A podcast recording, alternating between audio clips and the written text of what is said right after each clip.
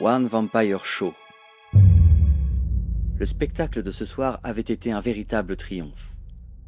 Lorenzo s'était laissé éblouir par la réaction de son public.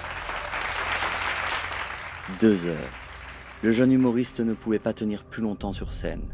Les éclairages étaient si puissants qu'ils avoisinaient parfois la lueur délivrée par le dangereux soleil. L'être lugubre et fantastique avait jusqu'à présent réussi à cacher sa nature. Lorenzo le vampire avait repéré une proie. Assoiffé, suite à sa performance scénique, le vampire décida de suivre la réceptionniste du grand hôtel où il était censé passer la nuit. La jeune femme, qui se prénommait Cathy, habitait au premier étage d'un petit immeuble. En cette chaude nuit d'été, Lorenzo escalada le mur du bâtiment et entra dans le salon de la célibataire citadine. Cette dernière était sous la douche. Intrigué par un tas de feuilles volantes amassées au bord de la table basse, Lorenzo prit en main quelques documents manuscrits.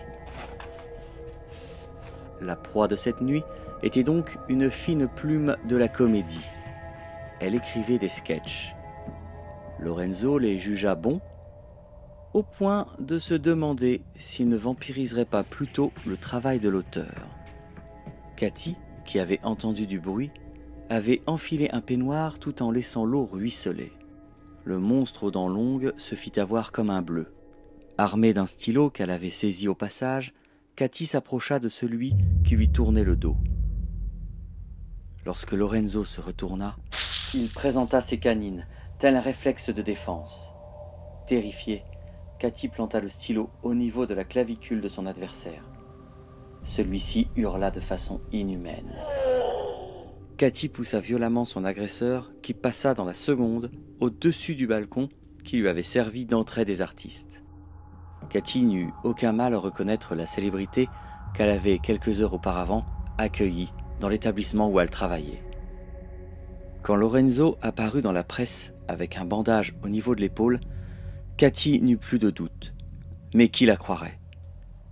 Dès qu'elle en eut la possibilité, Cathy déménagea et se trouva un job dans une autre ville. Parfois, elle laissait tomber la plume et, perdue dans ses pensées, elle espérait ne plus jamais revoir le monstre sanguinaire. De son côté, Lorenzo n'avait plus envie de goûter le sang de Cathy. Refroidi par l'attitude défensive de l'humaine, l'artiste aux dents longues dut également reconnaître qu'avec un stylo, la parfaite inconnue était bien meilleure que lui.